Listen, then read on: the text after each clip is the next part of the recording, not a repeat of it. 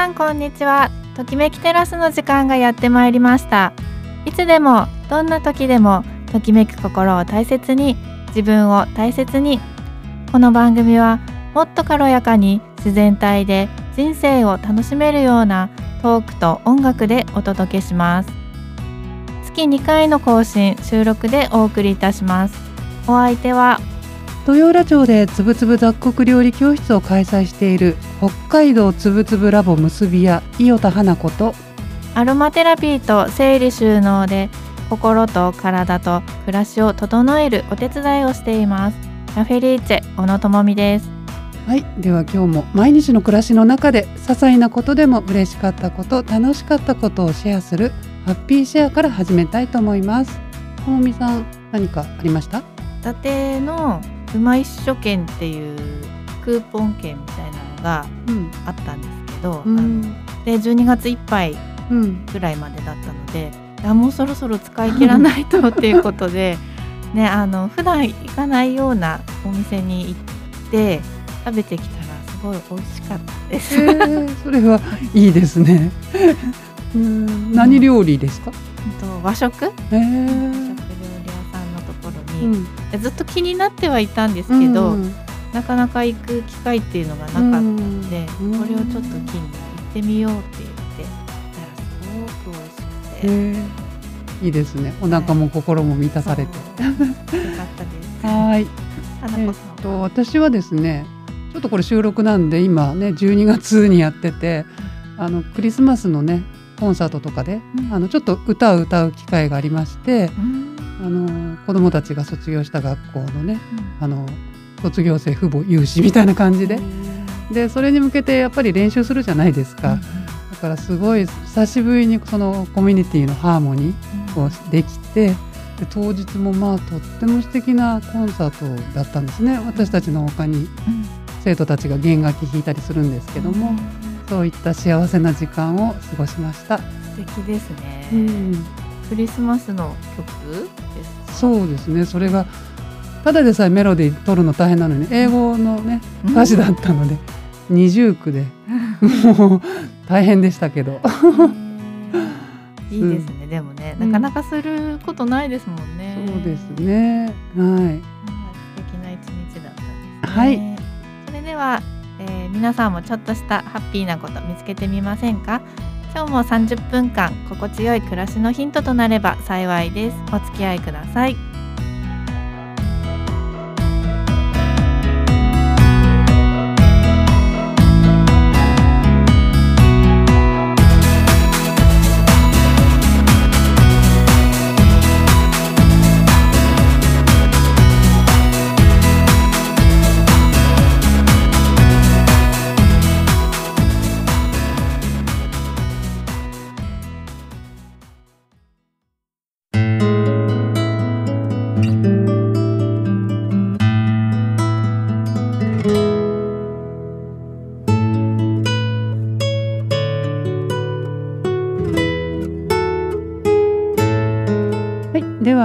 今日はあの食の情報から話したいと思います、えー今年もね昨年に引き続き私は食をテーマに話をしていきたいと思いますのでどうぞお付き合いください。と今年初めのテーマがですねまあビーガンについてあのちょっと話してみようかなと思ってはい。割とね最近まあ去年うん。オリンピックがあったっていうことで、まあ、本来のね開催よりは伸びたんですけれどもそんな関係でまあ東京を中心にねそういったあの、まあ、外国から来る人の対応ってことであの結構ビーガン食ってねうん。話されてたと思うんですね。でそれに合わせてレストランも結構オープンしたりとか、うん。あとは最近ね私思うんですけど、い。どうです？あのレストランとか入ってうん。こう選べるようにビーガン食も対応してますとか、うん。あの普通のね今までの既存のところに少しそういうね選べるメニューがあったりとか。うん。なんかベジタリリアンのマークがついてたりとか、うん。あそこまでは知らないです。テレビでなんかそういうお店ができましたっていうのは目にするようになりましたね。ね結構この辺りでも、うん。まあ、札幌とか行けばね、うん。いくらかあるんでしょうけど割と、まあ、そういうあのコンビニとかでもね、あー。うん、そういうちょっと対応があったりとか、ちょっと増えてるかなって気がするんですよね。で、まあ、私がやってるその未来食つぶつぶっていうのは特にビーガンって言わなくても、もう本当にジャパンズビーガンって言われるぐらい、まあ、昔から食べてるね伝統食を、まあ、雑穀使ってアレンジしたようなお料理なんですけども、その創始者の大谷由美子さんがそういった本をね去年出したんですよね。でそれに、まあ、あの芸能関係の方がその本をねこう紹介するってことをやってちょっとねブームにもなったんですよ教室もね。やっぱ有名人がねそういう話すると。でそこでビーガンについて結構ねはあはあって分かりやすくあの噛み砕いて話してくださってて。ただまあその方もねちょっと続けてあの今されてないのかなということで、まあ、ちょっと残念かなっていう感じで、多くの人がねあのビーガンって何？とか、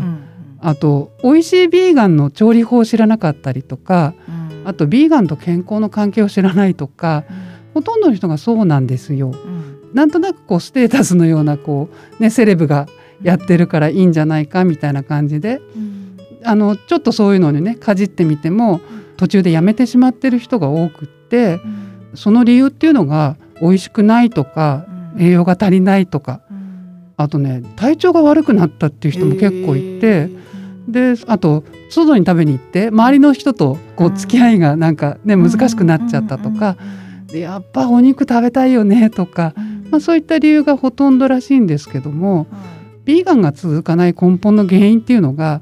何がビーガン食かね知らないっていうようなさっきも言いましたけど、そんなようなことらしいんですよね。はい、うん、でまあ勘違いとか思い込みでビーガンを続けたら、要するに食楽しむためのものが我慢食になっちゃって、うん、これじゃあ本末転倒だよねって私もそう思うんですよ。で私がやってるこのね未来食つぶつぶっていうのはもうそういうものが一切なくってあ気が付いたらあこれってビーガンっていうのかっていう本当そういうようなものなので、やっぱり美味しいってことがね大事でこう無理無理やりこう流行りだからとか、そういうので続けるのとはまたちょっと違うのかなと思いますね。でまあ美味しいっていうことと健康ということと心の満足、これを同時に叶えられる最先端の新しいグルメっていうことを、まあ、結構料理教室でもね強調して言うようにしてるんですけれどもそのビーガンの中にも本当にままるっきり動物性のものを取らないっていう人とか、あとは卵は取るよとか、乳製品は取るよとか、お肉は食べないけどお魚食べるよとか、いろんなねビーガンの種類があるんですよね。だから頭でやっぱり食べないでほしいなってすごく思うんですね。私もそういうさっきね冒頭でも言った外で結構食べられるようになったので、そういうとこ行くとなんかこうやイメージ的にこう野菜を、うん、あの多く食べて、野菜を食べるなんかどどれ食べても味の変化がね、あんまりなかったりとか、パターンがこう楽しくないっていうのかな、うん、のがまあ、残念ながら多いかなって気もしますね。まあ、日本食とかって選ぶと、まあ、結構ねビーガンに近いものがあるんですけれどもでもそういうこう無理して食べるものではなく日常的にね手軽に取り入れてもらいたいななんて思いますね。なのでまあそういうことを伝えたいっていうことで料理教室があるんですけれども、ねともみさんにもいろいろ食べてもらったりして、うん、特にビーガンって意識してないですよね。そうですね。花子さんのところ行って食べる時は美味しい雑穀と野菜を食べに行くみたいな。でも雑穀って言われても、うん、なんかえそうなの？っていうような。そうそう食べて聞いて、これお肉じゃなかったの？みたいな。のが多いですね。うん、でなんかこうお肉の代わりにとか私行ったことないと思うんですよね。うん、うん、だからまあなんでしょうね。そういうなんか食感だったり味だったり香りがするでしょっていうような、うん、そんな感じで本当にビガンをね目指す人の動機っていうのもいろいろとあると思うんですけれども、動物愛護だったり環境だったり健康ってことはよく本にも書いてあるんですけども何が違うかってねこう生き方まで変わっちゃうっていうねそこがあのすごいなっていつも思っているんですね。健康のためとビーガンをスタートしてもねそういった体の仕組みとか命とね食の関係を知らずに動物性の食品だけをやめるっていうのは逆に危険なんですよ。うん、だからそういう意味であの体調不良になっちゃったっていうね、おかしいってねおっしゃられる方多いんですけども、まあ、そういった仕組みなんかも知ると実ははあ無理無理なく続けられるんではないかというような食事なので、ちょっと皆さんもね興味持っていただけたら嬉しいなと思います。はいそうですね私も最初ビーガンってあの花子さんのところにね行く前に聞いたことはあってその時はもう本当なんか我慢してって、うん、まあ、うん、あのそれをやってる方はね好きで、うん、あの選んでやってるんでしょうけど、私にはちょっと絶対無理だなっていうような気はしてたんですけど、花子さんのところ行ったら本当なんか概念変わりますよね。ね私も、無理くりの食事をね、だったら続かないと思ったんですよね。そうそう。もうねお腹いっぱいになるんですよね 全然お肉とか魚とかねそういう動物性のもの何にも入ってないのに、うん、お腹いっぱいになって、うん、もうすごい美味しくて。まあ満足感があるっていうことかな、うん、満足感もあるし、ねでスイーツもあってね、それがまたね雑穀でできてるっていう美味しねもうなんて言うんだろう知らない世界が 飛び込んでいったって感じでしたね。うん、ねだからきっとそんな世界だからこう難しいんじゃないのって思いきや、うん、ああそんなんでできるんだっていうのが多いのではい。な中にはね手の込んだものもありますけれども日常食べるものはほとんどもう不自由ないですね。そんなんでちょっとそういった書籍も Facebook ページの方には紹介してみますので興味あったら見てみてください。はいじゃあ皆さんもねちょっとビーガンについて新しく概念を ねちょっと気にして見てみたらまたね思い込みもまた変わってくるんじゃないかと思います、はい、それではここで一曲リトルグリーモンスターの世界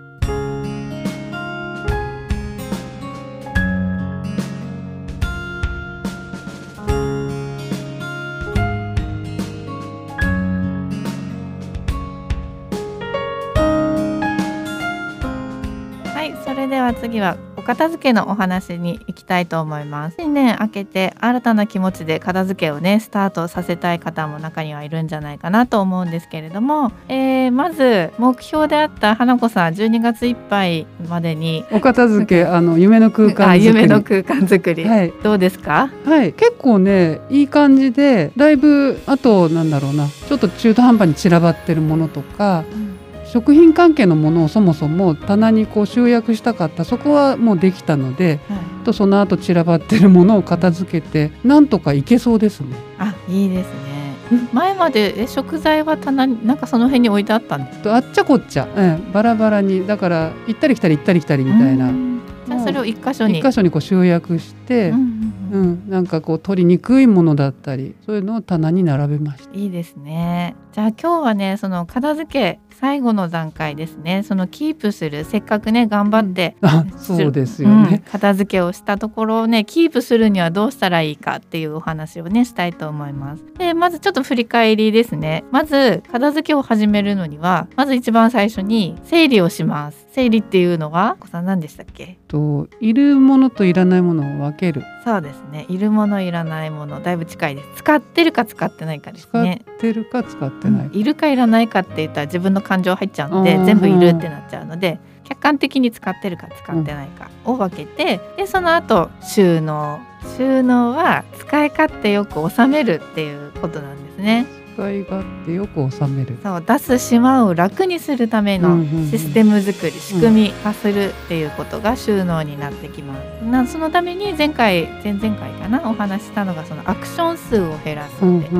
取り出すためにドアを開けて引き出し開けてっていうよりはすぐ1回で取れるような仕組みにすると戻すのが戻しやすいよっていう話だったりあのラベルを貼ってね、うん、みんなが分かりやすくする、ね、自分も忘れないようにラベルを貼ったりとか使う場所に使うものを置いておいた方がいいですよっていうお話をしました、うん。今日はですね大体の場所だったり使いやすくしたところであとは何をしたらいいかというとあのまずねその収納の一つ一つの場所の容量は8割を目指してほしいと思います。満杯にするんじゃなくてうん。ぎゅうぎゅうにしまうんではなくて、うん。8割収納。うんねギチギチに収納するとやっぱり見つけにくくもうん。なりますし使う時はねどんなにギチギチだろうが探して取ったりはするんですけどやっぱり戻す時に戻しにくくなるし、見つけられなくてあないわってなってうん。また買ってしまったりっていうことにもなりますので8割収納。例えばねあのクローゼットだったらハンガーかけるのにねまずそのかけられる場所の長さを測っ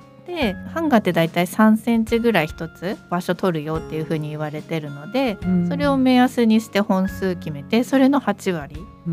だから例えば90センチの幅の場所がね、うん。ハンガーかけられる場所があったら1つ3センチハンガー取るとしたら30本。でそれの8割。だから24本。だからもうハンガーの数を先に決めちゃう。うん。とかっていう風にすると8割。食器棚だったら手が入るぐらいのちょっとねうん。食器と食器の間に手が入るぐらいちょっと余裕があるとかっていう風にすると取り出しやすく戻しやすい。うん。8割収納ができますであとはですね収納用品家具とかね、うん。あの棚とかって買うのはもう本当に最後にしてほしいと思います、先にねあのやっぱり置く場所がいっぱい物が溢れて、足りなくなってきたから収納用品を先に買ってしまう方がいるんですけど、うん。それだとね堂々巡り物が増えたからどんどん棚を買うって言って、うん。家が狭くなってしまうっていう風になるので、っぱりしっかり整理をする。自分にとって必要な量っていうのはどのぐらいなんだろうっていうのをとやって最後に収納用品家具だったり棚だったりってね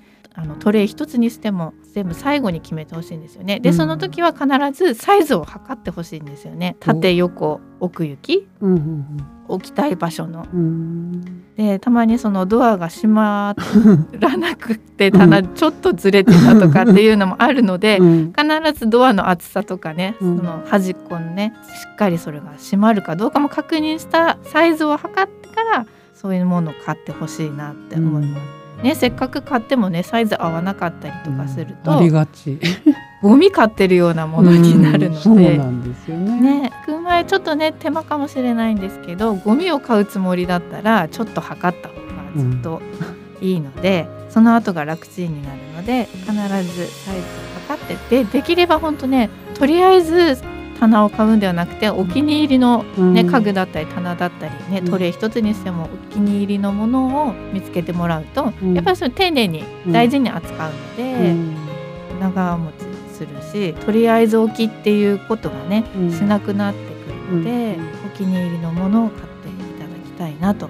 ます。うんで最後は見直しを時々してほしいなと思いますやっぱりねだんだん使ってくると最初は良かったかもしれないんですけど自分の生活スタイルだったり、うんね、実際ちょっとやってみたら案外ちょっと今一つ使いづらいなとかっていうことが出てくると思うんですよね。でそういう時にはねあの一回決めたからそれが終わりではなくてやってみて使いにくかったらもう一回ちょっと考えて、うんあの収納場所とかね、うん。そういうのを考えたりっていうね、トライアンドエラーみたいな感じで、うん。いろいろ試して自分がしっくりするのをねあの見つけてほしいなと思います。うん。でそうすることでね片付けせっかく頑張ったのをちゃんとキープすることがうん。できるようになりますので、うん。ね、頑張った成果をキープして、ね、それをお家中全部ちょっとずつ広げていくと、うん。ね、ストレスなくうん。ニコニコ毎日過ごせる ことができるので、そうですね。はい。うん。ぜひやってほしいなと思います。去年ねすっきりした空間をまたひどくならないようにキープするのが今度の私の課題になってくるかなって、今話聞いてて思いました。はい、はい、皆さんもあの気持ちいい空間でね今年1年、えーやってみたらいいかなと思いました。はい、ではここで曲紹介です。と今年おそらく映画上映されるであろうあのトップガンのね新作でマーヴェリックっていうのをやると思うんですけども新年早々私はこう元気にトップガンのテーマをかけたいなと思います。ケニー・ロギンスのレンジャー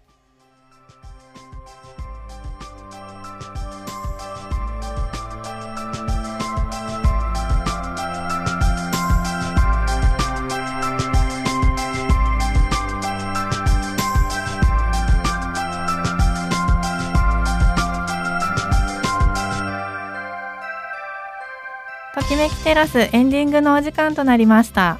はい、えー、新年最初の放送も無事収録できてよかったなと思ってます。はい、2022年ですね。そうですね、ね、どんな年になるか、うん。どんなことしたいです？どんなことしたい？なんかいろいろチャレンジしますかね。ね今年もチャレンジしますかね。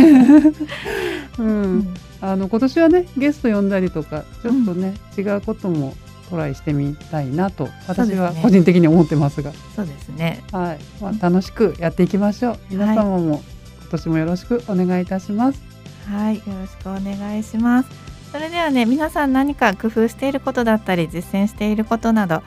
教えていただけると嬉しいです。その他、質問、疑問、メッセージをお待ちしています。メッセージの宛先はメール776アットマーク y ラジオドットインフォ776アットマーク w i r a d i o ドット i n f o ファックスは0142823499